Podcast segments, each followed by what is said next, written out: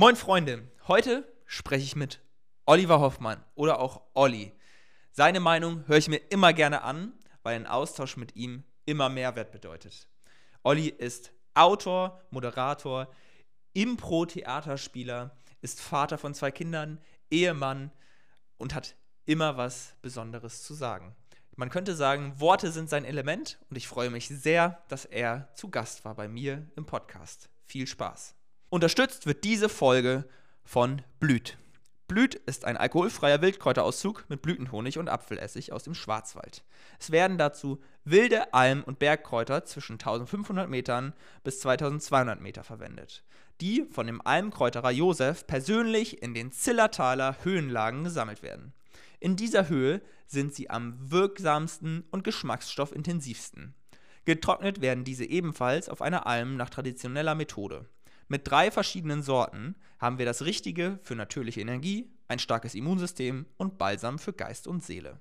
Wenn ihr den Code MACHER, komplett groß geschrieben, benutzt, kriegt ihr 10% auf jegliche Sets und unterstützt damit mich, all das, was ich mache, die Abenteuer, die wir erleben und ein Startup, was etwas Gutes in die Welt bringt. Ich freue mich auf diese Episode und wünsche euch ganz viel Spaß. Moin beim Mach's möglich Podcast. Schritt für Schritt für dein Leben mit Jan Thea Jung.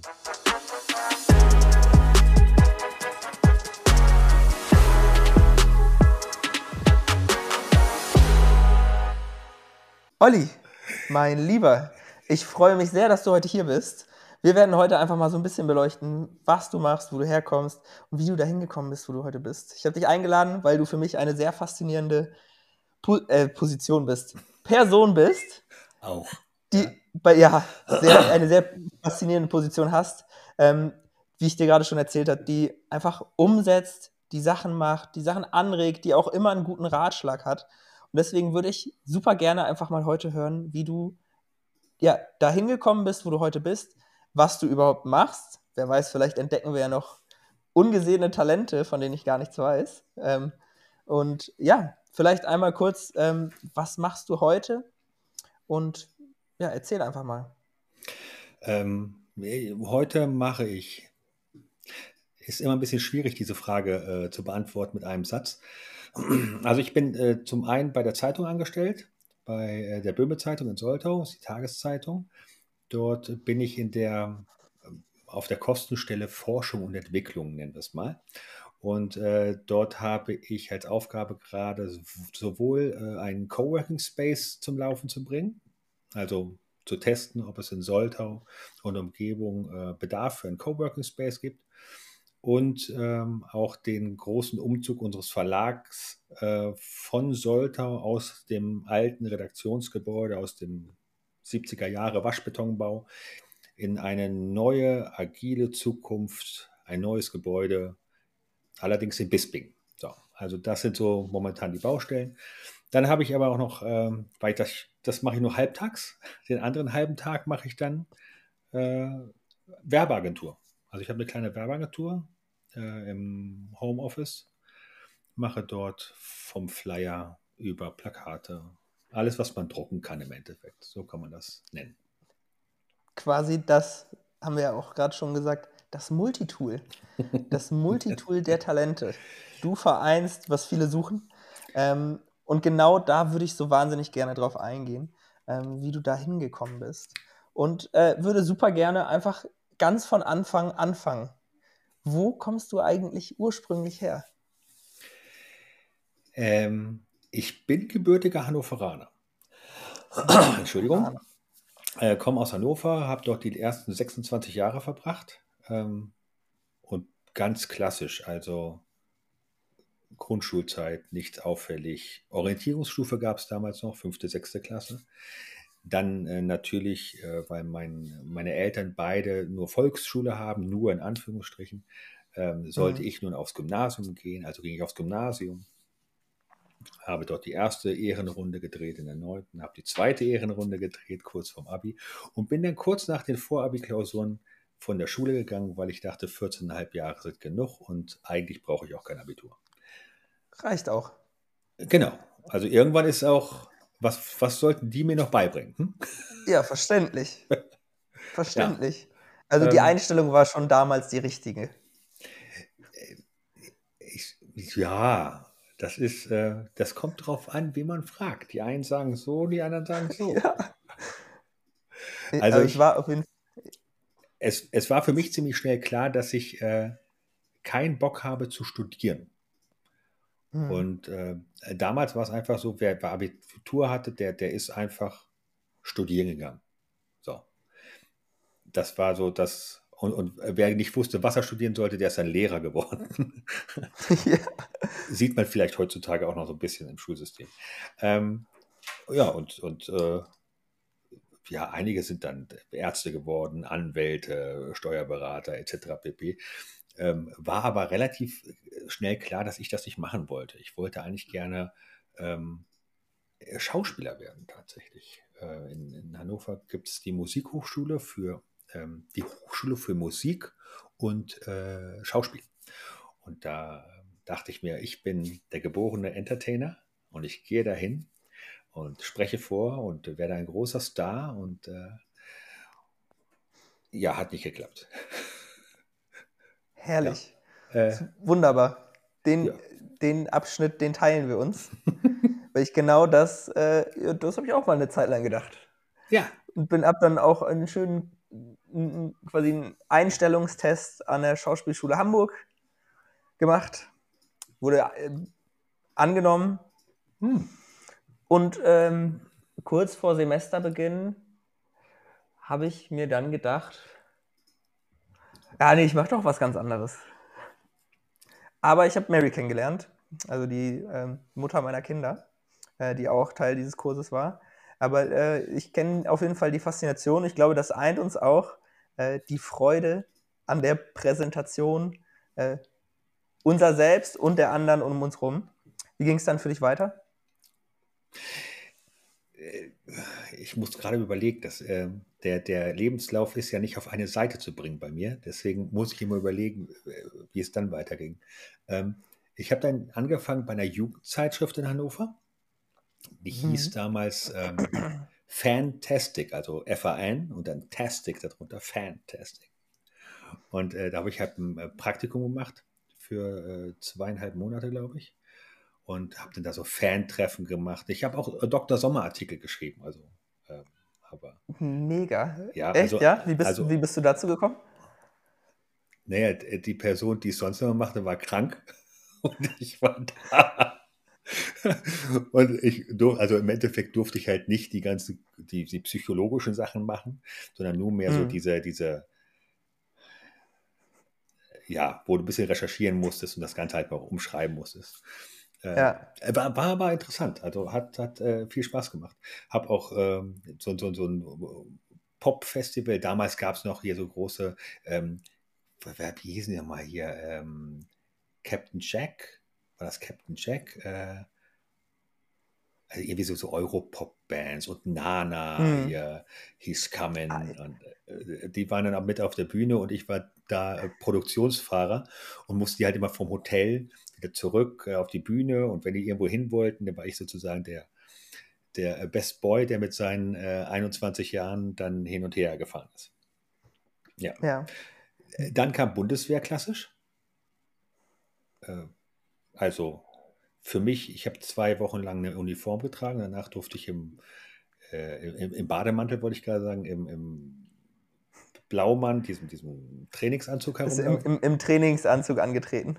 Ja, ja, weil, ich, ich, durfte, ich, ich, durfte halt äh, eh nichts machen, aber entlassen ja. wollten sie mich auch nicht. So, also habe ich mich äh, zehn Monate äh, darum bemüht, äh, ja, Reden zu schreiben, zum Beispiel für meine Zugführer. Die waren irgendwie in irgendwelchen äh, Vereinen und brauchten dann Reden. Und dann, der eine hat ziemlich schnell mitbekommen, dass ich äh, ganz gerne schreibe und dass ich ganz gerne so ein bisschen Bühne mache und ein bisschen Rampensau bin.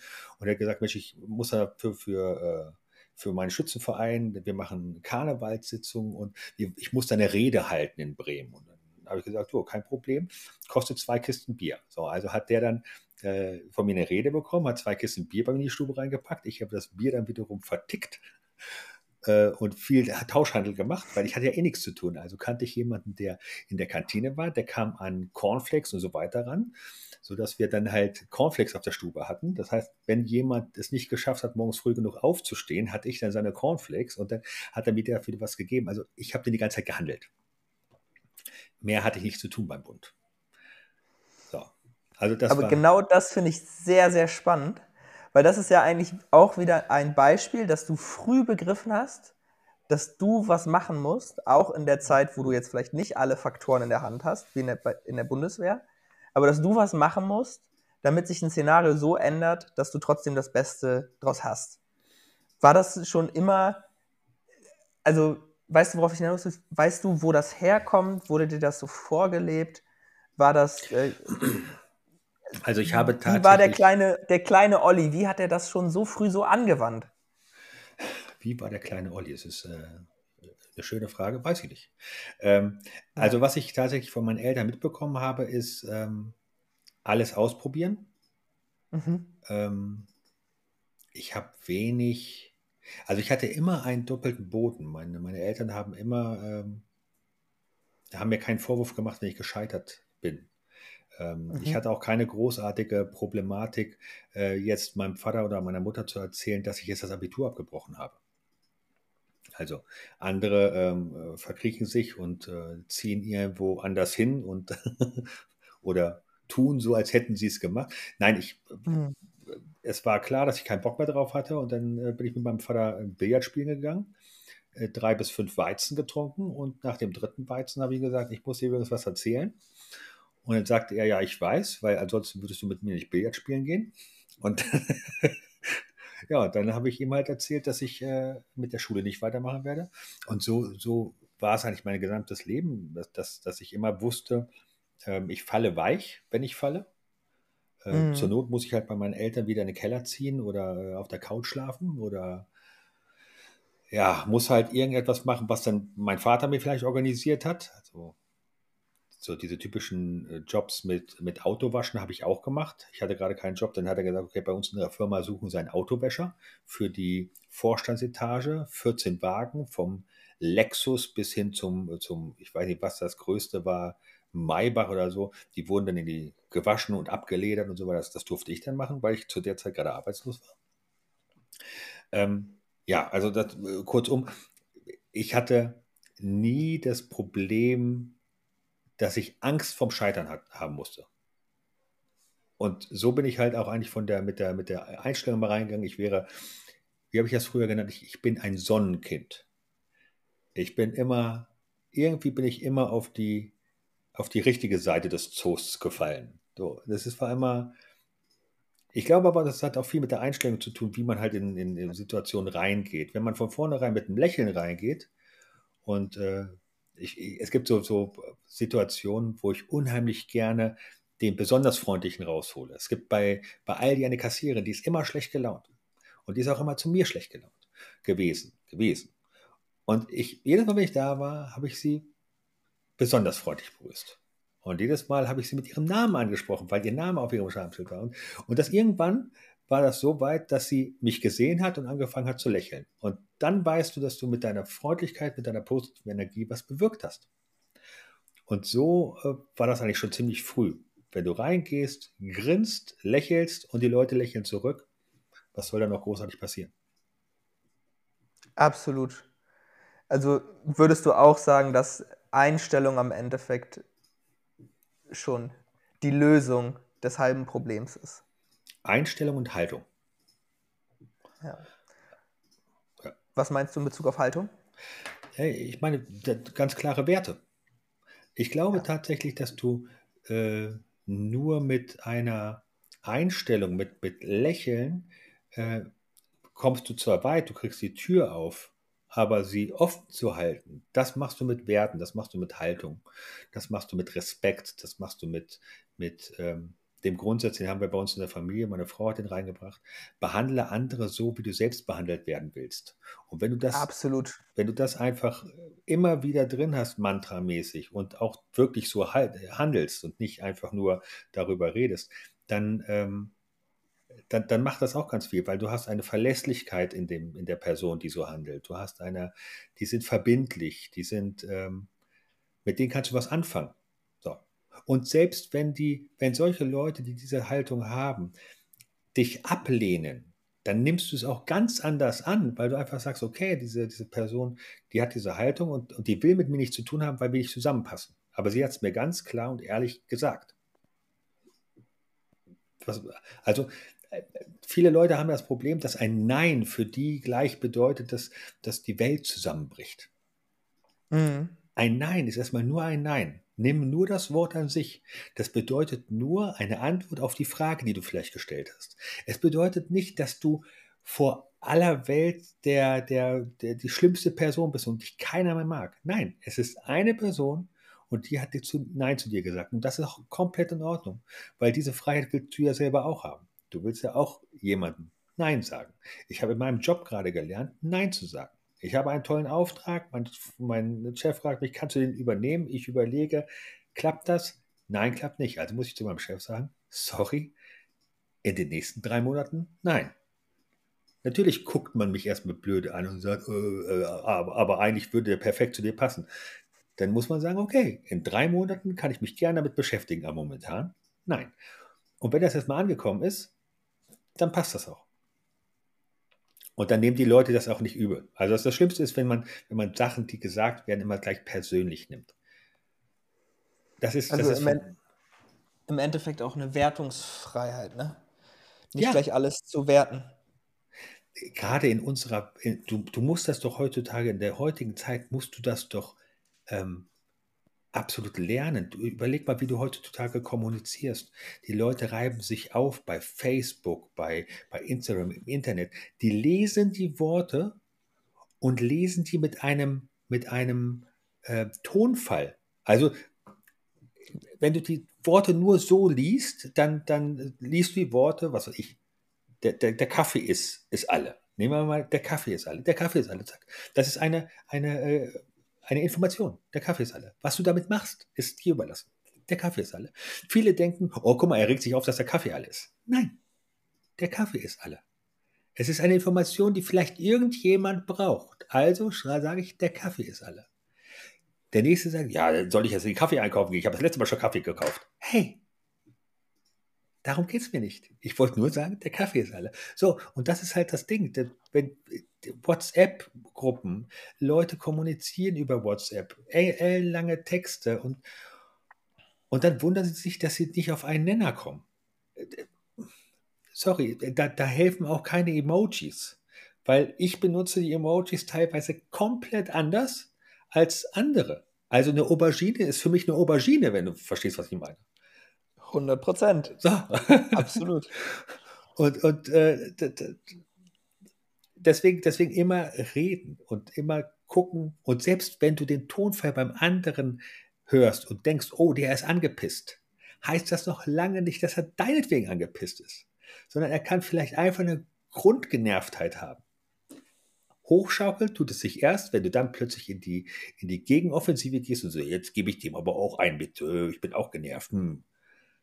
Und hinterher fragen sich nach einer Viertelstunde Krieg alle, äh, was war eigentlich los? Und keiner weiß, was passiert ist, aber wir haben uns eine Viertelstunde Lebenszeit geraubt und uns noch ein graues Haar mehr angelacht.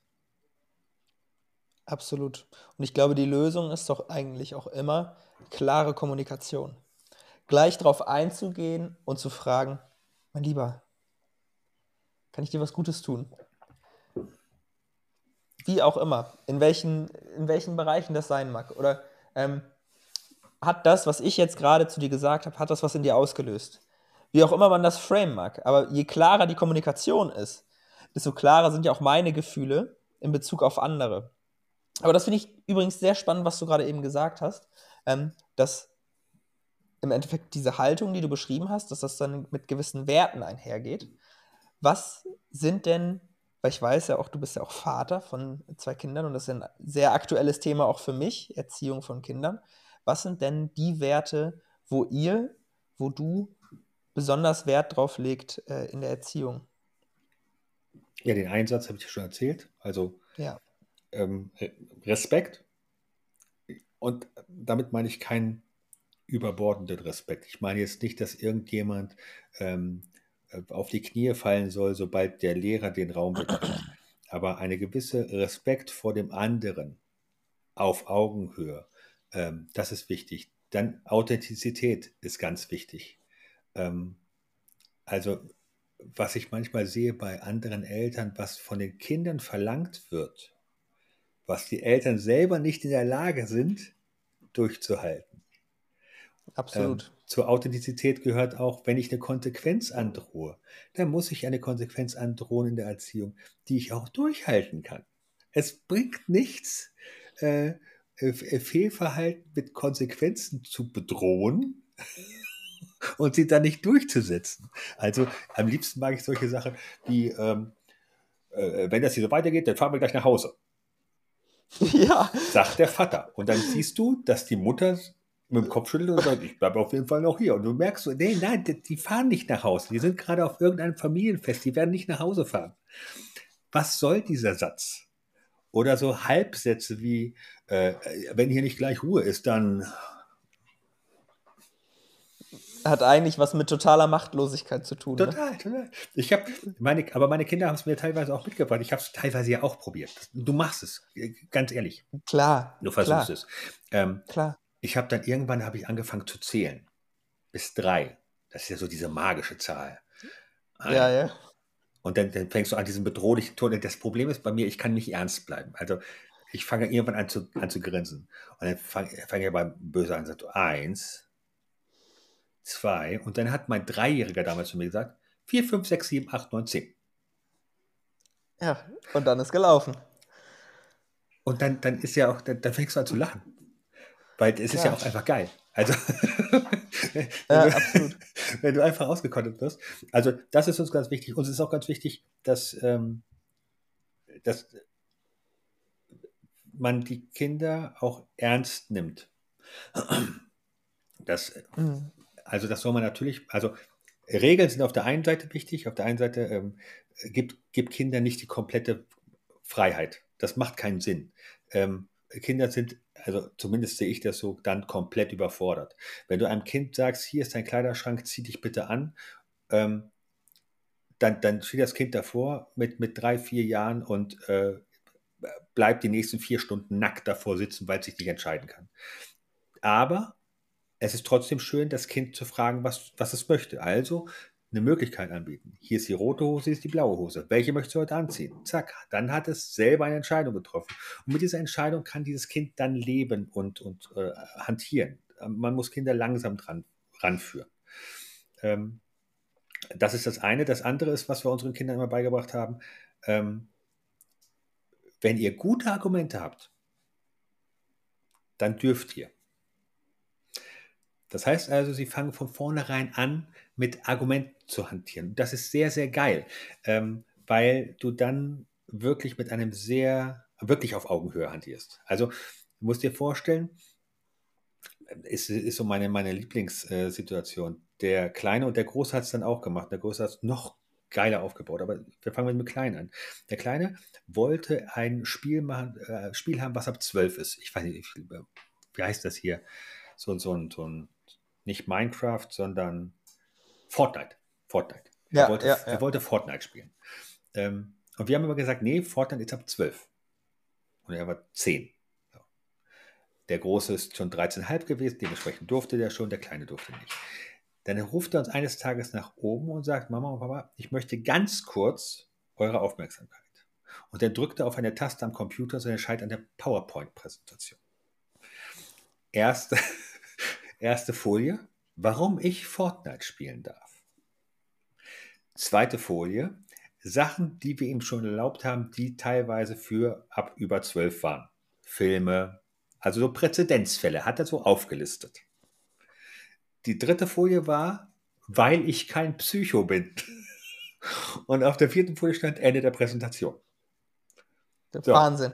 Jetzt stehst du da und denkst dir einfach, okay, was, was welches Recht hätte ich an dieser Stelle noch, Nein zu sagen? Es ist jetzt ab zwölf. Also das ist natürlich, wir reden von der Grauzone.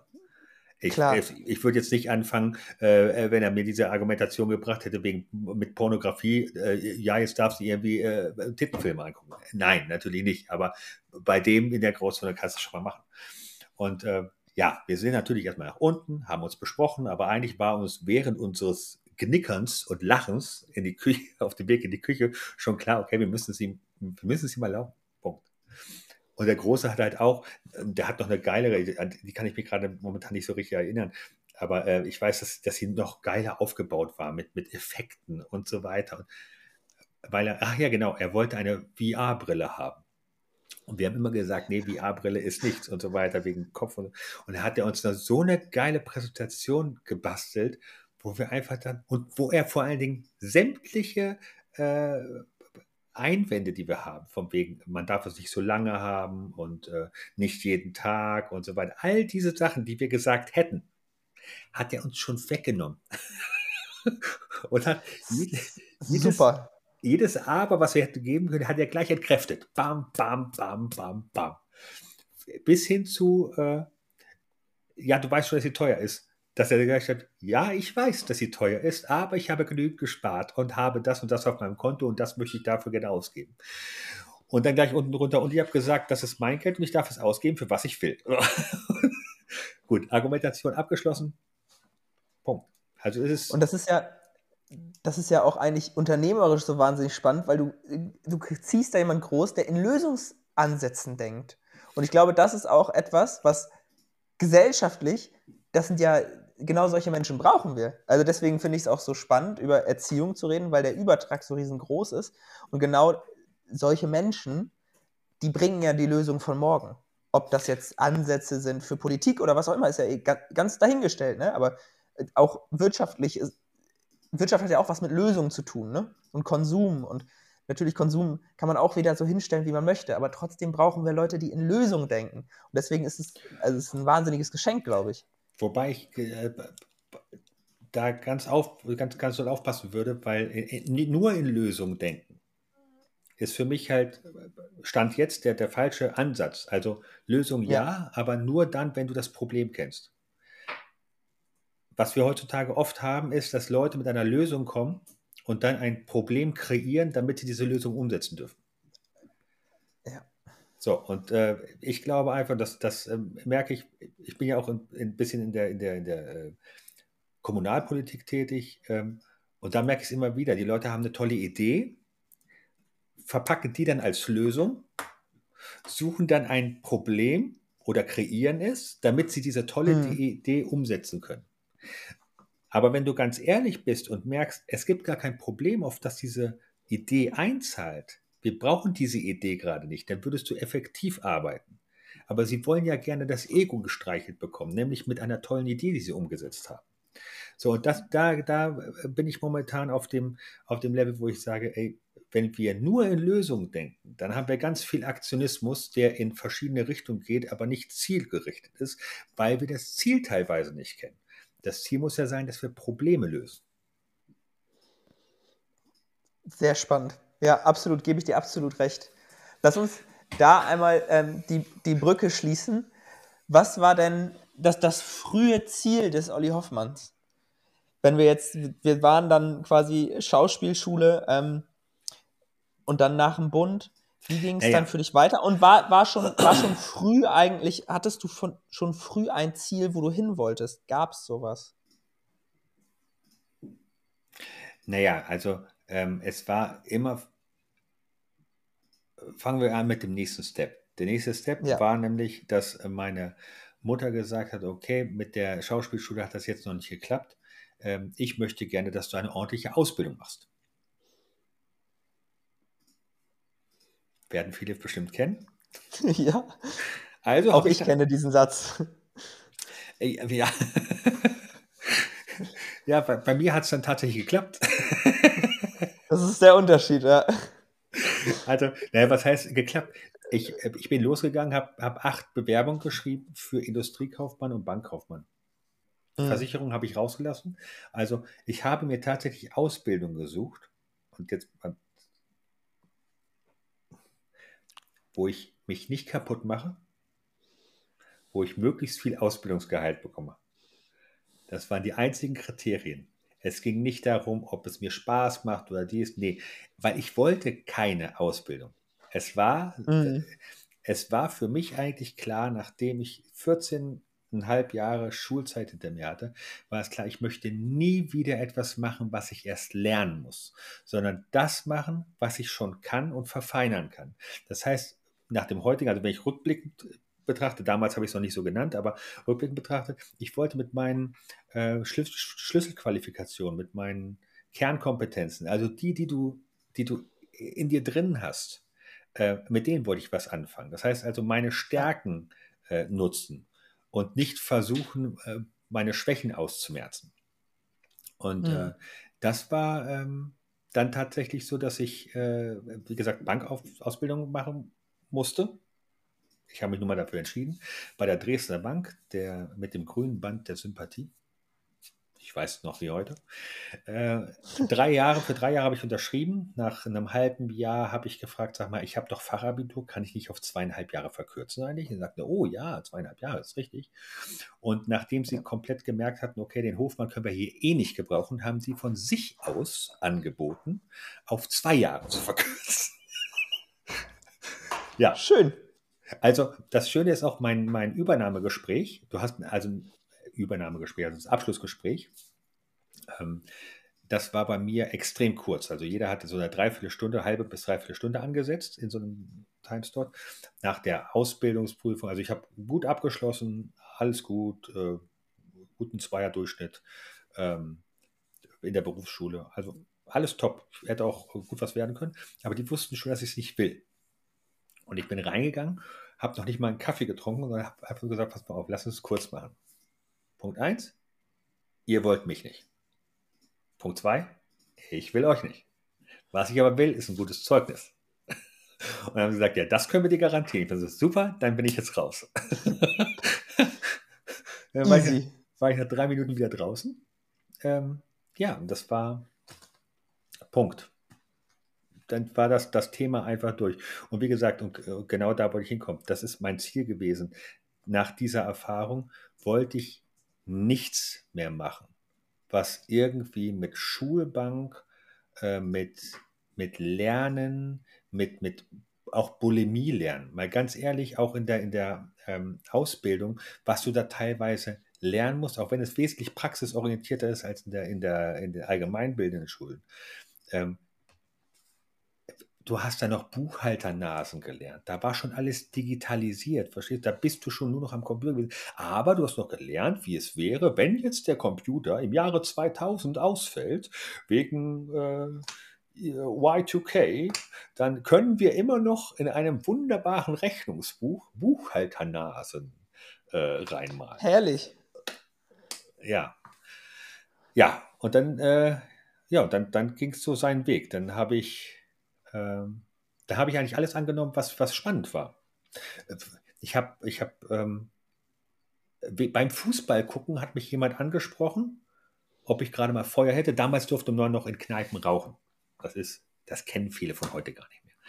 Auf jeden Fall habe ich mich mal mit einem unterhalten und der sagt, ja, ich, er hat eine kleine Plattenfirma, ob ich nicht Promotion bei ihm machen will. Ähm, vorher hatte ich auch schon mal so Zeitungspromotion gemacht, am Köpke gestanden und so, guten Tag, wollen Sie gerne mal das hier Probe lesen? 14 Tage kostenlos, danach müssen Sie allerdings kündigen, bla bla bla bla bla bla. Und äh, der hatte gesagt, Promotion, ähm, halt mit CDs rumfahren, damals noch mit CDs, muss man immer wieder sagen, es war damals eine harte Zeit. Wir mussten noch Sachen tragen. Das passt nicht alles ins Handy. Ja. Dann haben wir mit CDs, bin, Horror. Total. Ähm, mit, mit CDs bin ich dann rumgefahren, von Radiosender zu Radiosender, habe den äh, Musikredakteuren da einen vom Pferd erzählt, habe mit denen Kaffee getrunken. Teilweise habe ich mit denen abends auch noch irgendwo in der Bar gesessen und ein Bierchen getrunken, weil ich eh gerade unterwegs war und äh, ja, habe halt Musikpromotion gemacht. Ähm, oder Radiopromotion hieß es damals.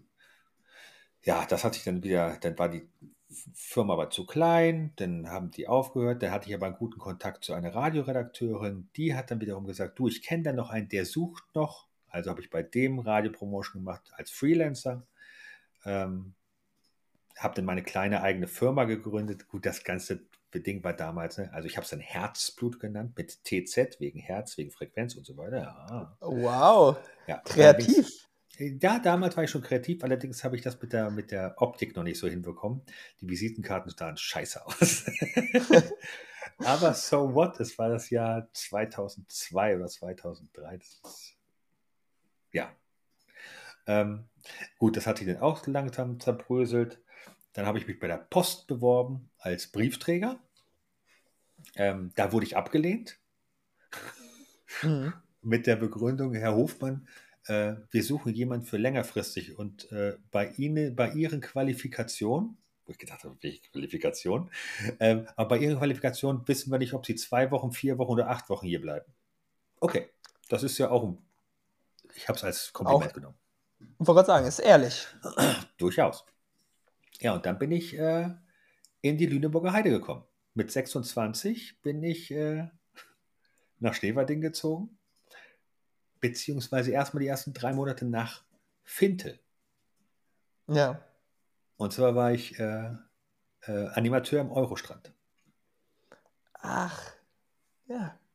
ja, So, kommt, so kommt alles zusammen. daher kennen wir uns. Ja, ja. Hat damals schon gesehen. ja. Ja, im Eurostrand war ich da so äh, Party- und Show-Animateur und äh, DJ und Losverkäufer. Dann war ich Chefanimateur und dann hatte ich darauf keinen Bock mehr und bin äh, mit einem Kumpel aufs Schiff gegangen. Dann war ich ein halbes Jahr äh, im Mittelmeer unterwegs und habe da Animation gemacht.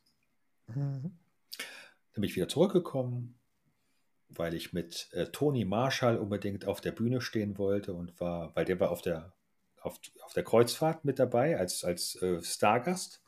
Und wir haben dann halt zu zweit so ein bisschen uns in Schale geworfen und haben dann hier als Mexikaner Holde Maid und so weiter, ne? Fiesta, Fiesta Mexicana hat er auch gesungen, dann haben wir da irgendwie ein bisschen äh, Crazy Medley Show mäßig gemacht, dass wir halt ein Sombrero aufgesetzt haben oder eine Perücke und wir haben halt Polonaise durch den Saal gemacht und also das, was man halt macht, wenn man, wenn man weiß, dass man auch ohne Alkohol sehr lustig sein kann. Ähm, Absolut. und dann, äh, ja, dann der hatte der einen großen Auftritt, der Toni Marshall, und zwar äh, beim Gastronomenball in Bad Kreuznach. Und da haben wir gesagt, ja, dann schiffen wir jetzt aus, weil wir müssen ja in zwei Wochen in Bad Kreuznach sein.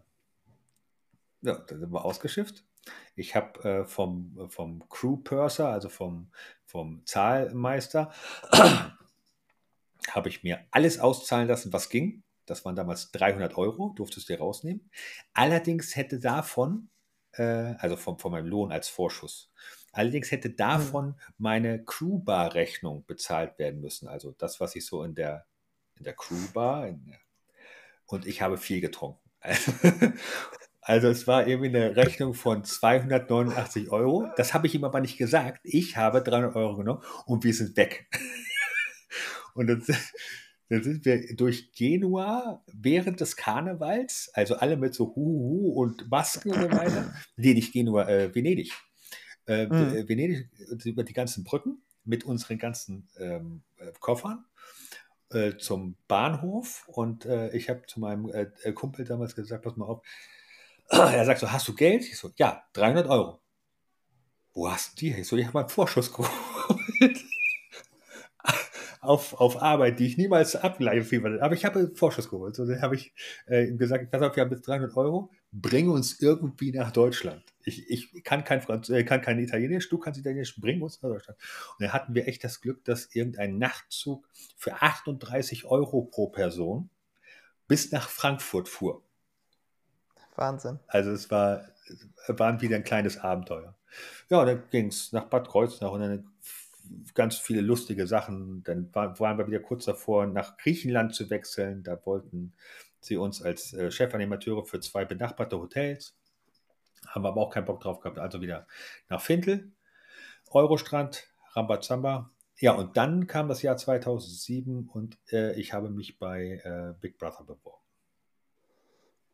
Ja. Der große Durchbruch. Nein, das war nicht der große Durchbruch. Das war, das war, das war der Tiefpunkt meiner Showkarriere. Würdest du es heute sagen, ja? Naja, ich sag mal so, es war für mich äh, nicht Ich hatte mir vorher Big Brother nicht angeguckt. Ich kannte mir, Mhm. ich kannte Big Brother nur aus der Zeitung. Wenn irgendwo mal eine Schlagzeile war, dass ähm, Big Brother Jürgen mit Slatko jetzt äh, und, und die Songs kannte ich halt. Beim Eurostand hast du halt aufgelegt, also da kam auch großer Bruder, du bist immer da. Also solche Sachen ähm, haben wir scho- schon gemacht. Also da von denen wusste ich. Ich wusste auch, dass es Slatko gibt, dass es Sabrina gibt, dass es Jürgen gibt. Ich, vielleicht kriege ich noch eine Alina. Und, also das war so das, das, das Grundwissen. Was es damit Mhm. auf sich hat, wusste ich nur, da ist ein Container, da steckt man Leute rein, ähm, ist so ein kleines Experiment. So habe ich es zumindest wahrgenommen bei der ersten Staffel. Interessant, einfach mal alle auf einen Haufen, mal gucken, was passiert. So, so ein bisschen Hahnenkampf, ne? Reinschmeißen, mal gucken, wer wen das Auge aushackt. So, und äh, ich war in der siebten Staffel. Das ist ja schon sehr, also sieben Jahre später, das ist ja Ja, ja. in Fernsehzeiten eine, eine Welt. Äh, und wir sollten uns eigentlich damals als Pärchen bewerben. Also die suchten Vater, Mutter, die suchten beste Freunde, die suchten äh, Onkel, Tante, irgendwie so. Also irgendwie eine Verbindung, immer als Zweierpärchen. So war zumindest der Aufruf. Aber dann haben sie sich wohl während der gesamten Bewerbungsfrist haben sich dann überlegt, nee, ist wohl doch nicht so gut, haben nicht genügend, also haben sie mich dann einzeln gecastet. Mein Kumpel blieb dann äh, zu Hause und äh, ja, ich habe Ja. dann, ich kam dann ins zweite Casting, kam ich ins dritte Casting. Aber immerhin ist er leise. Kam dann ins Sehr dritte, gut. kam ins dritte Casting, ins vierte Casting und plötzlich kam der Vertrag. Also ich war, kann mich noch daran erinnern, dass ich irgendwie äh, bei, beim Einkaufen war, glaube ich. Und dann kam das äh, Telefon, ach, übrigens, hey, Olli, hier ist äh, Endemol Productions und äh, wir wollen, dass du einziehst. Ja, und wenn du dann die Chance hast, also vorher hatte ich das alles wegen Langeweile gemacht, weil ich keinen Bock hatte, irgendwie hier in Schneeberding und so weiter äh, zu versauern. Ähm, und dann habe ich, äh, ja, war halt immer lustig, du bist halt immer nach Köln gefahren, war immer witzig, äh, Casting, Casting, dann hattest du nochmal einen Psychiater, mit dem du geredet hast, äh, oder Psychologen, ähm, der dich dann abgetestet hat, da hast du mal einen Arztbesuch gehabt. Ja, und dann, wenn du dann so weit gegangen bist, dann sagst du halt nicht nein, sondern Ja, sagst du klar. einfach, ey, geil, du hast eine Chance. Ich meine, ganz ehrlich, Ja. ähm, auch, auch wenn das jetzt nicht, nicht irgendwie, äh, wow, ich wäre der neue Kai Pflaume, aber du hast eine Chance, etwas zu machen, ob du es jetzt willst oder nicht, mal abgesehen davon, aber worum dich wahrscheinlich 10.000 andere beneiden, weil die es gerne machen wollen. So. Und da habe ich mir gedacht, dann machst du es einfach. So, dann bin ich reingezogen. Hattest du jemals Angst, Risiko einzugehen? Weil das sind ja alles Entscheidungen, die schon ein gewisses Risiko mit sich tragen. Einfach mal aus Venedig äh, den Nachtzug nehmen nach Deutschland. Also das wirkt jetzt so, als, als wäre das kein Risiko, aber es sind ja schon Entscheidungen, die auch anders hätten laufen können oder was dann hätte passieren können, hätte ein ganz anderes Ergebnis erzielen können. War das war Risiko jemals ein Faktor, den du über den du nachgedacht hast oder hast du einfach für dich, also es wirkt jetzt so, als hättest du immer ganz viel Momentum einfach genutzt. Du wärst von einer in die nächste Sache. Das ist auch so. Also ich habe ganz vieles Bauchgefühl gewesen. Ja. Ähm, und ich glaube, das ist auch etwas, was, was gut ist. Wenn man Bauchgefühl hat, dann sollte man drauf hören. Ähm, bei Risiko muss ich ganz ehrlich sagen, ähm, man muss eine gesunde Skepsis haben. Wenn, du, wenn du irgendwas machst und du merkst irgendwie, oh, das ist jetzt, äh, fühlt sich gerade komisch an, dann, dann sollte man auch mal sagen, okay, nee, will ich nicht. Aber trotzdem ist doch alles auch ein Abenteuer. Und wenn ich von vornherein davon ausgehe, dass ich, weiß ich nicht, äh, am Frankfurter Hauptbahnhof auf jeden Fall ausgeraubt werde, dann gehst du auch mit genau diesem Blick und genau diesem Denken und dann läufst du sogar auf Leute, die so aussehen, als wenn sie sich auf, äh, ausrauben wollen, auf die läufst du zu, weil äh, du ziehst es dann an. Das ist, äh, mal ganz kurz, das ist, ich habe mal zwei Wochen Golf gespielt. Du hast eine, ein riesengroßes Feld, wo du kannst überall hinspielen. Du siehst einen Baum und denkst dir, Alter, bloß nicht den Baum treffen. Und glaub mir, du triffst den Baum. Der Gesetz der, das Gesetz der Anziehung, glaube ich, ne? Ja, Und das meine ich eben. Also, wenn du zu viel in Risikos denkst, dann, dann, dann wird es auch zum Risiko und dann hast du auch diese Rückschläge. Ähm, ich ich habe immer, also im Endeffekt ist es ja genau das gleiche in der, in der Kindererziehung. Ähm, ich weiß nicht, wie, wie, wie, wie es bei euch ist, aber wenn du in den Kindergarten kommst, dann siehst du beim Kindergarten, was gerade alles Phase ist. Dann stehen da grüne Schilder mit Hand, Mund, Fuß, äh, Röteln, Mumps, mhm. äh, äh, Maul- und Klauenseuche, ich, ich weiß nicht, also alle, alle Krankheiten, die es da gibt. So, und dann bist du sofort dabei, dass du denkst, um Gottes Willen. Wenn du es nicht weißt, kann das auch alles da sein. Du machst dir aber keine Gedanken. Das ist genau das Gleiche, was wir gerade mit Corona haben oder hatten. Die, die Leute sind, ähm, haben, haben Leute, die gehustet haben, plötzlich komisch angeschaut und so weiter, weil plötzlich das Ganze irgendeinen Namen bekommen hat. Ähm, plötzlich wurde das Risiko extrem groß gemacht und das ist heute noch. Also während am Anfang es noch vielleicht verständlich war, neue Krankheit ähm, und so weiter, ist es ja mittlerweile zu einer, zu einer normalen Atemwegserkrankung äh, geworden, Infektion geworden. Dass man da auch wirklich sagen kann, okay, es ist vielleicht anders, es dauert vielleicht länger, es sind vielleicht andere Sachen, aber es ist gut behandelbar. Ähm, aber trotzdem sind die Leute so darauf fixiert, äh, sie auf jeden Fall dieses Stäbchen sich in die Nase zu rammen, um zu wissen, ob es Corona ist oder nicht. Ähm, dass das einfach so dieses, diese selbst, diese selbst, sich selbst erfüllende Prophezeiung, sage ich mal. Also die, die sind so geil da drauf. Habe ich ein zweites Strich. Es ändert sich nicht. Also du darfst nicht, der, der Arbeitgeber muss dich nicht krank schreiben, wenn du keine Symptome hast, also äh, freistellen, wenn du keine Symptome hast. Der Arzt äh, schreibt dich nicht krank, wenn du keine Symptome hast. Die Leute sind aber sofort im Kratzen, oh, ich, äh, oh, ich habe zwei Striche. Ja toll, was heißt denn das jetzt? Du bist positiv auf Corona getestet. Aber das heißt noch lange nicht, dass du krank bist. Das ist genau das gleiche, was wir momentan haben mit Haupt, wenn jemand schwanger ist, ist sofort nach zwei Wochen äh, krankgeschrieben bis, bis äh, Schwangerschaftsende weil alles ist plötzlich eine Risikoschwangerschaft. Ja, klar. Genauso ist es mit, mit, äh, mit, mit, in meinem Job. In meinem Job mache ich viel äh, am Computer.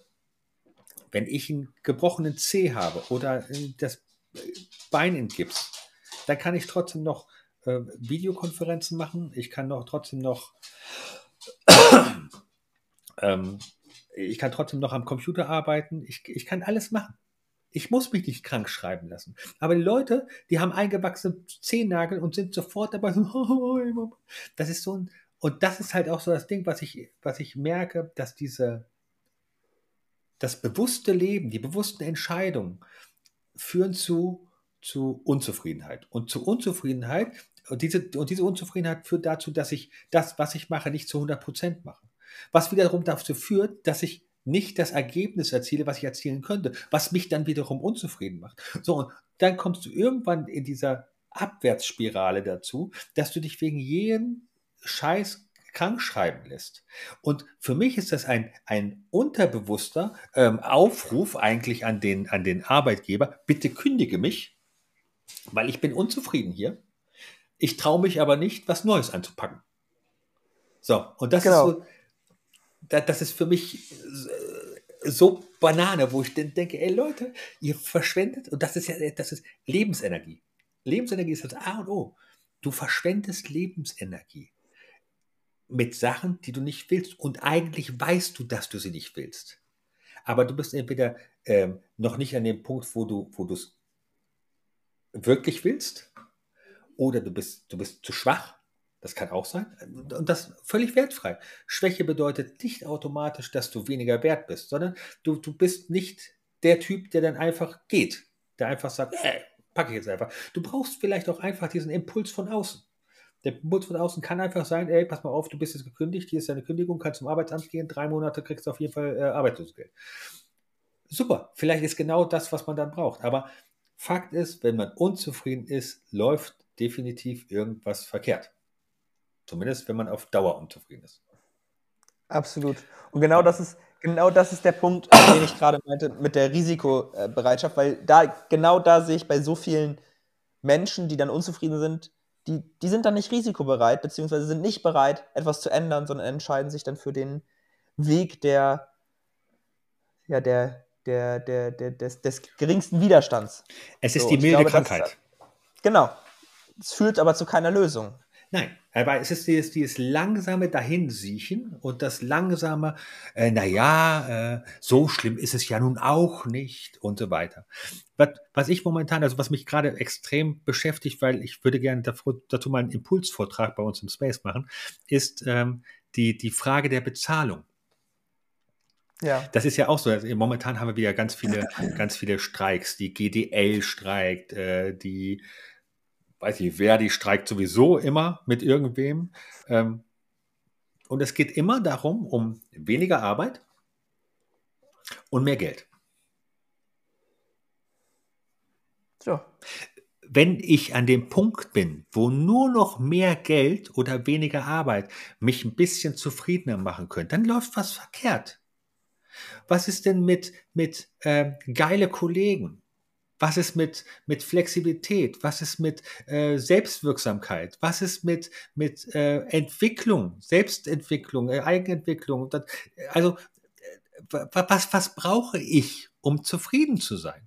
Und dann muss man ganz ehrlich mal sagen, was wäre mir das wert?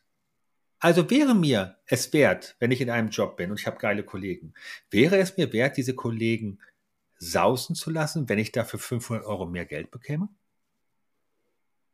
Wäre es das wert, wenn ich, wenn ich sage, okay, ich, ich habe freie Zeiteinteilung, wäre es wert, 500 Euro mehr zu bekommen, wenn mir dadurch, da, dadurch die Freiheit, äh, in der Mittagspause meine Kinder abzuholen oder abends mal früher zu gehen, genommen wird?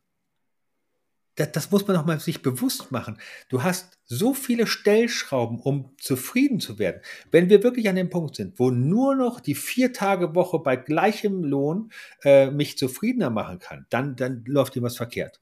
Ich, ich meine damit nicht, dass, dass äh, äh ich, ich meine damit nicht, dass wir ganz auf Geld verzichten sollen. Natürlich gibt es so einen gewissen Sockelbeitrag, der muss dein Leben finanzieren. Das muss einfach drin sein. Leben finanzieren plus X weil du möchtest vielleicht ein neues Handy haben, du möchtest, brauchst ein Auto, also, ne, das ist, das ist, das, darüber reden wir nicht. Aber mhm. dann musst du als, als, äh, als Mensch auch immer überlegen, brauche ich dann noch mehr Geld oder geht es dann um andere Qualitäten?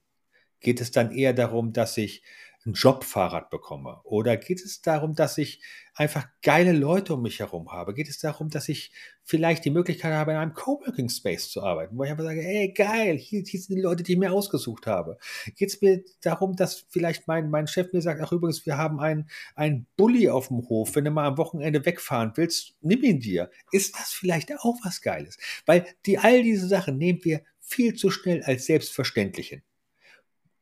Dann, dann wird halt äh, der Wasserkasten, der da steht, ah, ich nehme mal schnell ein Wasser. Ja, der, der Chef ist aber nicht dazu verpflichtet, dir Wasser zur Verfügung zu stellen, während du arbeitest. Der Chef ist auch nicht verpflichtet dazu, dass du dein Handy laden darfst jederzeit. Das ist alles, das, das siehst du ja in den ganzen Gerichtsurteilen. Der, das ist, der Chef ist dazu nicht verpflichtet. Aber viele Chefs machen es einfach. Und das sollte man dann auch einfach mal wertschätzen und sagen, ey, geil, guck mal, das darf ich machen. Und wenn ich, wenn am Wochenende äh, meine Kinder plötzlich mit der Scheiße rein nach Hause kommen und ich habe das ganze Wochenende nur gewischt und was weiß ich getan und bin fix und fertig und ich rufe am Montag den Chef an und sage so, ey, ich bin zwar nicht krank, aber ich bin kaputt. Und der Chef sagt, ey, pass auf, der bleibt zu Hause, weil ich habe lieber einen ausgeschlafenen und fitten Olli als einen, der hier nur sitzt und seine Zeit abbummelt. Dann ist das was wert. Und das kann man teilweise nicht mit Geld aufwerten. Absolut. Und ich glaube, da geht es ja auch extrem, und das merke ich auch bei vielen jungen Menschen, mit denen ich dann spreche, um diese krasse Sinnfrage, die sich sehr viele stellen und dann aber kurzfristig über so monetäre Werte oder so versuchen zu befriedigen. Also das macht aber merkt unser ja, Wording. Genau, man, aber das meine ich, man merkt ja ganz klar, dass äh, zum Beispiel du bist dann einen Prozess durchlaufen und hast einfach viele Erfahrungen gemacht und hast dich gefunden und bist sehr bei dir und kannst einfach auch extrem gut äußern, ähm, was du willst und was dir was bedeutet. Und ich glaube, genau das ist ein krasser Punkt, der ganz vielen Menschen fehlt und den sie dann versuchen, äh, anstatt in der Suche nach innen zu gehen, was, ist, was bedeutet mir eigentlich Arbeit? Was, was möchte ich eigentlich für einen Wert haben? Für Wertschätzung von meinem Chef, für, für, für, für Werte, die, das ist ja auch wieder dieses Wertesystem eigentlich, ne, was sich wieder, wieder widerspiegelt. Also das ist ja, den Vergleich haben wir zwar gerade schon gemacht von äh, Werten der Kindererziehung und Unternehmertum, aber auch da ist es genau wieder das, ähm, dass, dass ich glaube, dass diese Werte so wichtig sind und sobald wir uns mal auf die Suche gehen, äh, nach unseren Werten, die wir brauchen, was sind unsere Bedürfnisse, ne? auch wieder diese Bedürfnisse. Äh, und wenn die, wenn die Bedürfnisse auch von meinem Chef ähm, irgendwie gedeckelt werden, dann brauche ich auch nicht unbedingt viel mehr Geld, sondern äh, es geht da auch wieder um die Suche nach, auf, nach Lösungen, glaube ich. Also so, womit gebe ich mich zufrieden? Und wir müssen vor allen Dingen dahin kommen, dass wir merken, dass, dass die Work-Life-Balance völliger Bullshit ist. Wenn ich, ein, ich wenn ich zwischen Work und Life eine Balance herstellen muss, dann habe ich verpasst, dass das Work zum Life dazugehört. Und wenn ich, wenn ich erstmal merke, also wenn ich wirklich denke, oh Gott, ich muss heute zur Arbeit, aber danach, danach fängt mein Leben an, dann läuft was verkehrt. Dann, dann, dann ist das, ja dann, dann bist du einfach schon verloren. Dann bist du in einem Hamsterrad und freust dich nur noch, dann wirst du zum Quartalsäufer, automatisch. Weil du denkst, endlich ist Wochenende, das ist richtig krachen. Nee, das ist, das ist Bullshit. Mach etwas, was du magst. Du musst irgendwann auch mal kapieren, pass mal auf, das, dieser Job macht mir Spaß. Dann ist es auch kein Problem, wenn dann irgendjemand sagt, du kannst mal heute eine Stunde länger machen. Natürlich keine Stunde länger machen weil es ist ein geiler Job, den ich hier mache. Ich bewirke was und so weiter. Und wenn du dann erstmal merkst, okay, das sind, das sind meine Werte, da will ich hin, das will ich mit meiner, mit meiner Arbeit erreichen, ich möchte irgendwas bewirken, ich möchte, ne? Dann, dann wird man auch, wird man auch schnell merken, Geld ist die eine Sache, aber wenn es mir Spaß macht, dann brauche ich kein, kein, keine Balance herzustellen. Das ist genauso, also Work-Life das, was man einfach kapieren muss. Das Einzige, was das betrifft, Work-Life-Balance, ist eine Definition.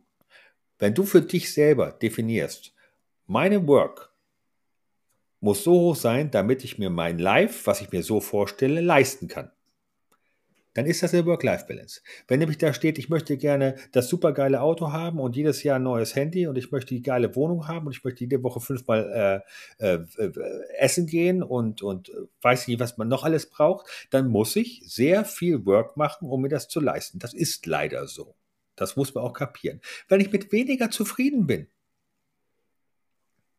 dann kann ich auch weniger verdienen. Wenn ich weniger verdiene und mit weniger zufrieden bin, habe ich plötzlich hier mehr Zeit. Bedeutet natürlich im Umkehrschluss auch, dass es vielleicht für den Rest der Zeit, die ich ja so viel habe, weil ich hier weniger machen muss, zu wenig Geld habe. Also muss ich hier wieder ein bisschen mehr machen. Und irgendwann kommst du dann auf die Work-Life-Balance oder das auf, auf der monetären Ebene, die dich dann halt casht, wo du einfach sagen kannst, okay, genau das ist es. Ich brauche nur die 27,5 Stunden Woche, weil das reicht mir, um mein Leben zu leben mit dem, mit dem Benefit, den ich gerne hätte. Absolut. Glaube ich auch. Und ich glaube, das ist, das ist genau das Ding, dass äh, sobald du mal diese Klarheit hast, dann kannst du dich damit wieder zufrieden geben. Aber lass uns da mal nochmal drauf eingehen, wie du dann den Schritt von Big Brother äh, genau dahin geschafft hast. Weil da äh, war das, war, war, würdest du sagen, da warst du schon so klar und hattest genau das? Nein. Äh, ich kann die ganz, ganz, da war ich äh, in den Tag hineinleben.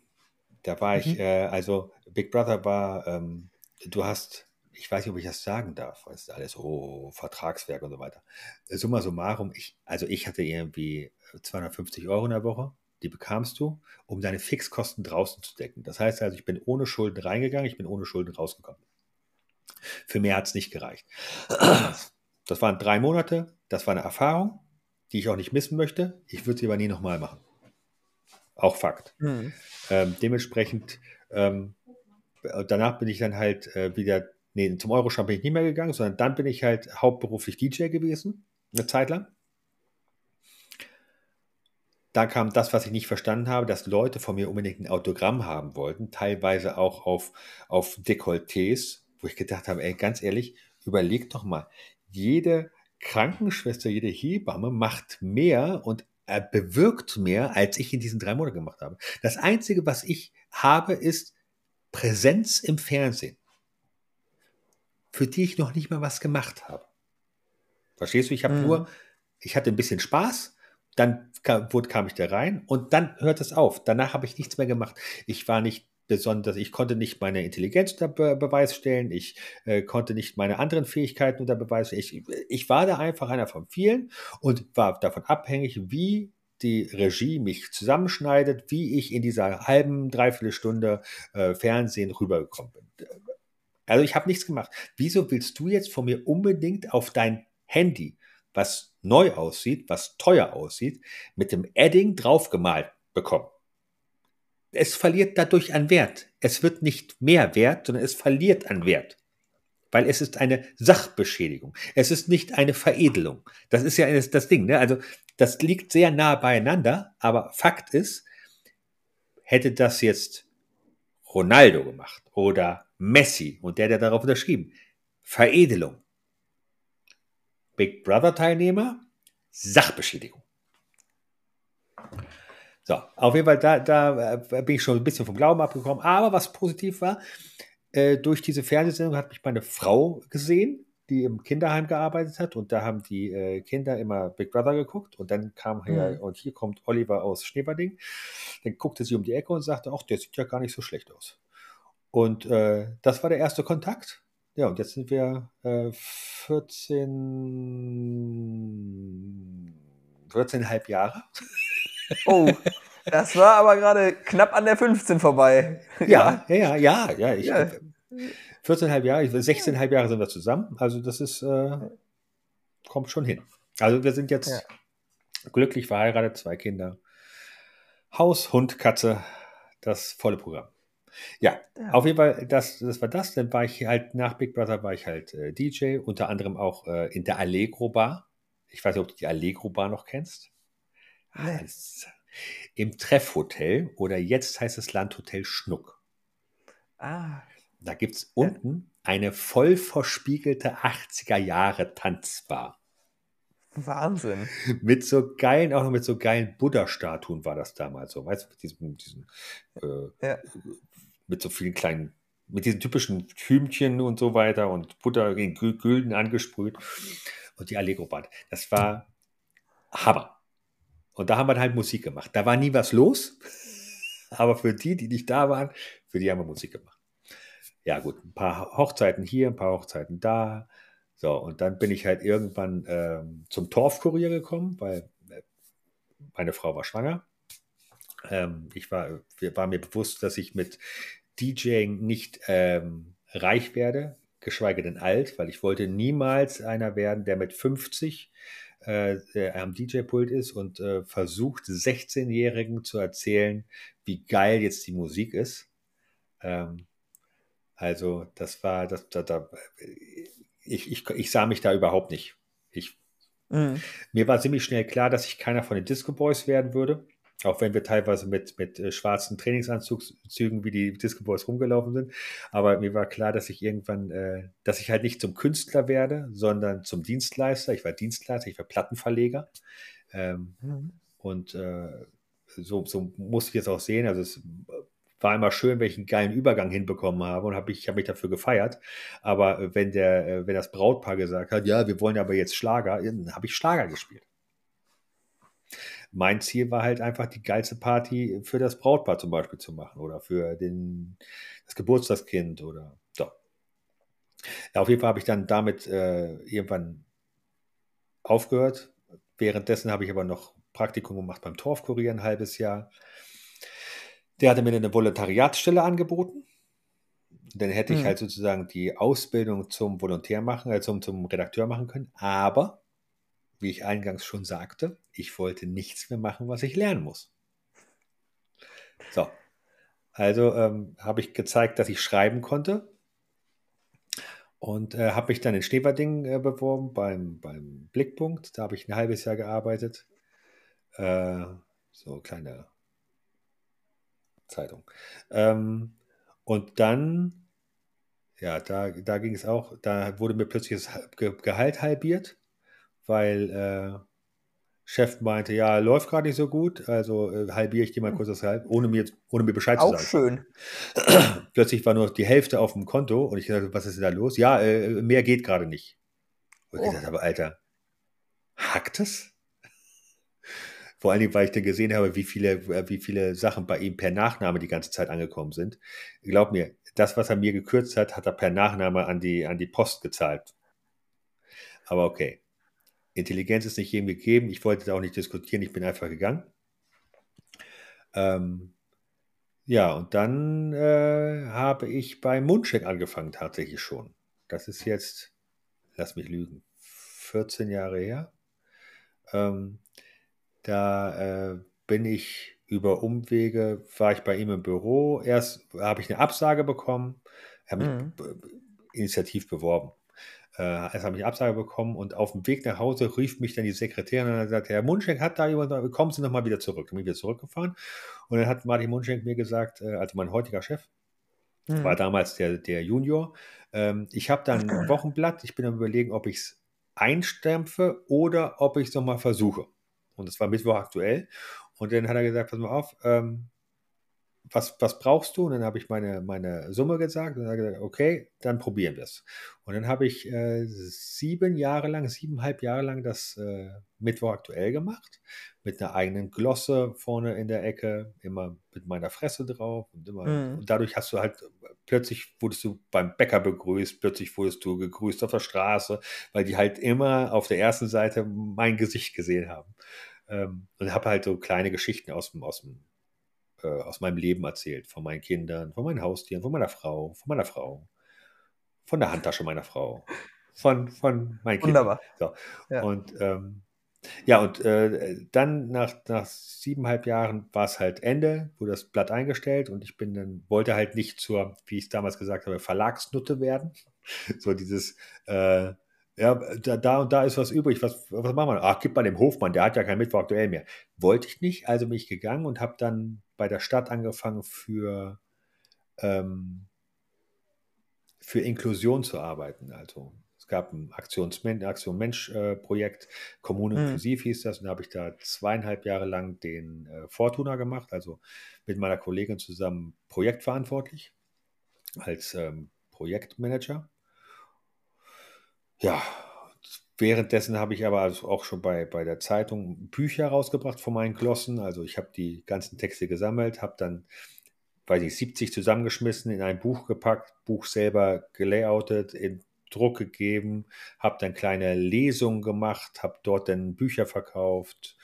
Äh, so, und dann mittlerweile sind drei Bücher geworden, die nach und nach halt immer dazu kamen. Und immer, im Endeffekt ist es eine Zweitverwertung meiner Zeitungstexte.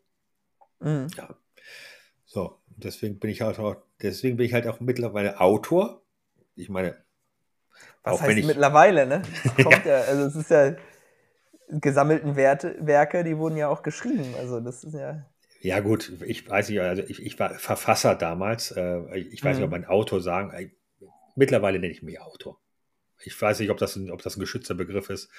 Wahrscheinlich nicht. Ich glaube, jeder, der ein Buch schreiben kann, ist Autor. Ich bin dadurch, dass ich sogar mit einem Instagram-Text heute schon. wie, wie, äh, bin ich im Instagram? Bin ich heute Bitte? bei, bei, bei, wo bei Instagram? Nee, wahrscheinlich jeder Instagram-Text ist schon ein Ach so. Autor. Also Ja, ja. Ähm, tatsächlich, äh, wo du gerade Instagram, ich habe dann endlich nach, nach, ich glaube, fünf, sechs, sieben Jahren, lass mich kurz überlegen, ja, seit sieben Jahren habe ich mal wieder eine neue Glosse geschrieben. Und die habe ich da bei Facebook reingepackt. Ähm, Schön. Bin auch ganz, ganz stolz darüber, dass man wieder Muße gefunden hatte und eine geile Idee hat. So. Ich hatte natürlich auch wieder damit gerechnet, dass ich so einen kleinen Shitstorm abbekomme, weil jede Glosse hat natürlich auch Potenzial dazu, äh, dass es Leute gibt, die es überhaupt nicht mögen. Mhm. Ich hatte zum Beispiel mal einen schönen Leserbrief, der kam aber nicht an mich, an die Redaktion, sondern an meinen Chef. Und da hat sich einer tierisch drüber aufgeregt, ob man diese Ecke vorne, das ist ja eine Viertelseite von der ersten Seite, ob man die nicht besser füllen könnte, als von mit diesem äh, dämlichen Hofmann mit seinen Geschichten, die keiner lesen will. Ja. Wie gehst du mit sowas um? Ja, damals habe ich, äh, also tatsächlich mit Kritik umzugehen, ist wirklich schwierig, auch für mich. Also wenn offen zur Schau getragene Kritik. Mittlerweile bin ich relativ cool, wo ich einfach sage, okay, es ist nicht, nicht ich habe das Problem. Mhm. Die Person hat ein Problem. Und wahrscheinlich bin doch nicht mal ich das Problem dieser Person. So, das muss man sich immer wieder äh, vor Augen führen, weil, weil wenn diese Person wirklich nur ein Problem mit mir hätte, hätte sie jede Möglichkeit, den Kopf zu drehen und ich wäre raus aus dem Blickfeld. Nein, sie brauchen irgendeine Projektionsfläche, um irgendetwas loszulassen. Irgendwas, Frust, Unzufriedenheit. Und da kommen wir wieder dazu, ne? diese Unzufriedenheit, die sich irgendwo aufstaut. Und dann kommt irgendeiner, den sie vermeintlich als, vielleicht als, als ungerechtfertigt erfolgreicher sehen. Oder ähm, ich, ich habe auch schon mal was geschrieben, warum wird meins eigentlich nie abgedruckt? So. Oder mhm. als ähm, das hat er doch gar nicht gelernt oder äh, ich kenne ihn noch als Animateur im Euro. Ich, ich weiß es nicht. Also wo, irgendeine Sache, die diese Person mit sich äh, trägt und die musste dann raus. Gut, bei dem war es jetzt anders. Da war ich noch nicht so weit. Dem habe ich dann geantwortet. Lieb und, und nett. Ja, also natürlich, äh, so wie es damals mein, mein, äh, mein Grundtenor war, überheblich und natürlich passiv-aggressiv. Also, und natürlich mit einer, einer ordentlichen Portion Sarkasmus. Die ja. eigentlich, Sarkasmus ist ja eigentlich dazu, dazu, dazu geschaffen, anderen Leuten zu erzählen, wie scheiße sie eigentlich sind, ohne ihnen zu erzählen, wie scheiße sie eigentlich sind. ja, auf jeden Fall habe ich, den, hab ich dann geantwortet. Ich glaube sogar, dass ich das auf Facebook öffentlich gemacht habe. Aber, oh, das ist ja eine Recherche wert. Ja. ich, äh, ich kann mich nicht mehr daran, ich, ich wüsste auch nicht, ob das von meinem Privataccount war oder ob ich damals schon einen der, die, äh, ich glaube, nee, die, die, die, ähm, die Autorenseite hatte ich damals nicht. Auf jeden Fall habe ich da ähm, einen, einen ordentlichen Satz zu abgelassen. Aber gut, das ist, ähm, würde ich heute auch nicht mehr machen, weil, weil Punkt 1 wahrscheinlich würde sich offended fühlen. Und ich hätte nicht gewusst, welche Pronomen er braucht. Aber ähm, ja, ähm, das ist, äh, würde ich heute nicht mehr machen, aber ähm, das ist äh, damals halt aus mir herausgepurzelt. Ja, absolut. Ist ja auch, also ich glaube, sowas gehört alles dazu. Ähm, ja. Dasselbe wollte ich auch gerade sagen. Ja. ähm, ja, ich finde, dass, wie gesagt, was, was mich an deiner Geschichte so wahnsinnig fasziniert, ist, dass du wirklich immer gemacht hast. Hattest du jemals so einen Moment, wo du innegehalten hattest und nicht weiter wusstest? Hm. Nee. Also das, was ich tatsächlich hatte, war ähm, teilweise Angst, meine, meine Träume zu erfüllen. Also, Die Angst, sie zu erfüllen. genau. Also es ist es, das mit den Büchern. Die Bücher hätte ich niemals rausgebracht, wenn meine Frau nicht gesagt hätte, ähm, du hast die Texte, du hast das Know-how, sie hinzupuzzeln, mach es jetzt. Weil für mich war diese, dieses immer so, dieser, dieser doppelte Boden, dieses, wenn es uns mal finanziell ganz schlecht gibt, ey, kein Problem, dann schreibe ich halt ein Buch. Texte habe ich hier, mache ich. Das war immer so, so dieses unausgesprochene äh, Netz. So Selbst, ne? Selbstschutz, ne? Äh, genau, das war immer so, mache ich dann. Und dann kam einer und sagte, jetzt machst du aber wirklich. Und jetzt stehst du plötzlich da, dass du eventuell scheitern könntest. Du könntest jetzt theoretisch 250 Bücher hier äh, dir in die, in die Wohnung stellen ähm, und keiner will sie haben. Mhm. So, und dann, und das ist dann halt so dieses Ding, Vorher kannst du dir alles mit Hypothesen und so weiter schönreden. Da geht es dann plötzlich darum, Alter, wenn das jetzt nicht funktioniert, dann ist das wirklich, dann bist du gescheitert. Und dieses Scheitern wollte ich nicht zulassen. Und dann in die, in die Position zu kommen und zu akzeptieren, ich kann ruhig scheitern, es wird mir nicht das Genick brechen. Es wird nicht es wird nicht das Ende der Fahnenstange sein. Ich kann daraus lernen. Ähm, das war eine harte Lektion, die ich erstmal äh, lernen musste. Obwohl ich nicht eine einzige äh, Lesung hatte äh, oder, oder ein Buch hatte, was, was ich überhaupt nicht verkauft hätte oder wo gar keiner war. Die waren immer gut gefüllt, die waren teilweise, äh, größtenteils waren die ausverkauft. Es war alles wunderbar, super Stimmung. Also, es war alles toll. Aber die Tatsache, dass ich alleine auf der Bühne stehe und wenn du heute versagst, dann liegt es nur an dir. Verstehst du? Das ist, du ja. bist dann plötzlich komplett selbstverantwortlich. Natürlich musst du mit keinem das, das, äh, den Applaus teilen. Du bist alleine auf der Bühne.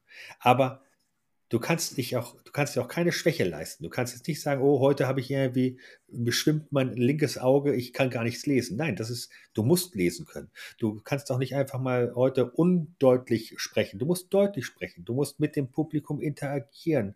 Du musst heute gut drauf sein und so weiter. Also da, da ist plötzlich ein ganz anderer äh, Druck auf dir. Mittlerweile arbeite ich, äh, spiele ich halt äh, Impro-Theater, da sind wir zu dritt. Das ist eine ganz andere Nummer, weil wenn du da mal einen schlechten Tag hast, kannst du dich komplett auf die andere verlassen und weißt, ey, einer von den beiden hat eine geile Idee, die wir jetzt einfach nur spielen müssen. Ich muss mich einfach nur treiben lassen. Das hast du halt als Einzelperson nicht. Absolut. Und ähm, das, ist, das war halt so echt so dieses, dieses Kribbelige. Ich glaube, das war das einzige Mal, wo ich wirklich ein Risiko eingegangen bin, weil wir waren ja gerade bei Risiko, wo ich wirklich gedacht habe, uh, das kann auch in die Hose gehen.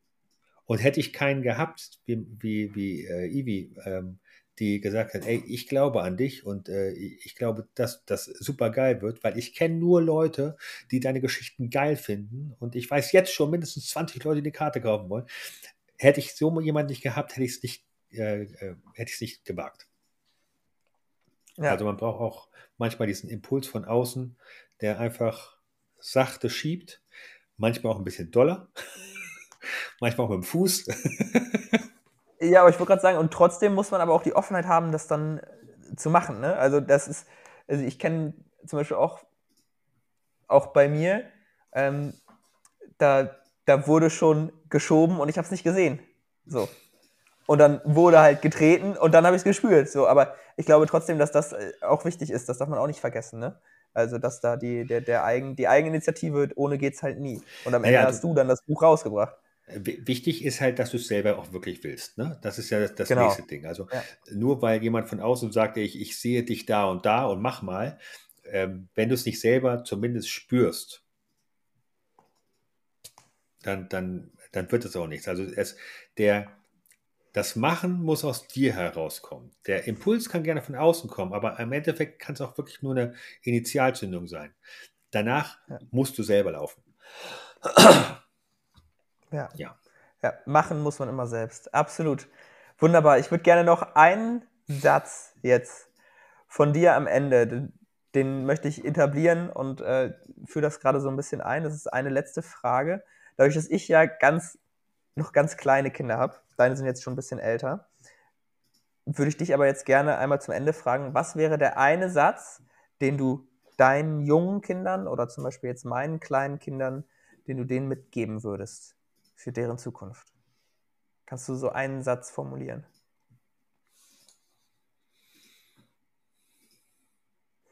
Das hört sich jetzt sehr pathetisch an, aber ähm, hör auf dein Herz. Also es ist, glaube ich, nichts wichtiger als auf Herz oder Bauchgefühl, einfach darauf zu hören. Und ähm, da muss man einfach die Kinder machen lassen. Und das Wichtige ist dann halt auch als Eltern, das, leider kann, kann dir diese, diese, diese, diesen Klotz kann dir keiner abnehmen. Du musst vertrauen, dass sie die richtige Entscheidung treffen oder aus ihren falschen Entscheidungen lernen. Weil das haben wir auch gemacht. So, aber als, als Helikoptervater oder Helikoptermutter und wie man heute alle tituliert wird, ist es halt echt schwierig zu sagen, okay, ich, nein, ich, ich sage ihm jetzt nicht, dass das ziemlich hoch ist. Und ich sage ihm auch nicht, dass es wahrscheinlich bricht, wenn er runterfällt. Und ich sage ihm auch nicht, dass äh, die Hose mit dem Hemd überhaupt nicht geht. Nein, das äh, muss man dann einfach aushalten. Und das ist, glaube ich, das Schwierigste für uns Eltern. Und aber den Kindern würde ich trotzdem sagen, ey, hör auf dein Herz. Wenn dein Herz sagt, äh, ich möchte jemanden vom gleichen Geschlecht lieben, dann liebe ihn. Wenn, du, wenn dein Herz sagt, ich möchte woanders hinziehen, versuch es. Wenn dein Herz sagt, äh, ich möchte gerne äh, die Welt bereisen, bereise die Welt. Es wird immer eine Möglichkeit geben, diese ganzen Sachen auch, auch umzusetzen. Vielleicht nicht heute, vielleicht nicht sofort und vielleicht auch nicht in dem Ausmaße, wie du es dir gerade vorstellst. Aber ein bisschen klappt immer. Und da kommen wir halt auch wieder dahin, dass man erstmal gucken möchte, muss, muss, was ist mein Ziel? Ist wirklich mein Ziel, die Welt zu bereisen oder möchte ich einfach nur Kulturen kennenlernen? Kulturen kann ich auch anders kennenlernen und so weiter. Also da kommen wir wieder zu dem Ding, welches Problem habe ich, welche Lösung habe ich. So. Aber Absolut. summa summarum, um es zusammenzufassen, hör auf dein Herz, ähm, Bauchgefühl. Punkt. Ja, danke. Wunderbar, ein perfektes Schlusswort. Hör auf dein Herz. Schlusssatz. Olli, ich danke dir vielmals, dass du das alles heute mit uns geteilt hast. Also so viele Gerne. Golden Nuggets. Das ist der Wahnsinn. Was für ein Leben. Das Multitool Oliver Hoffmann. Vielen Dank. Gerne. Hat mir Spaß gemacht. Sehr schön.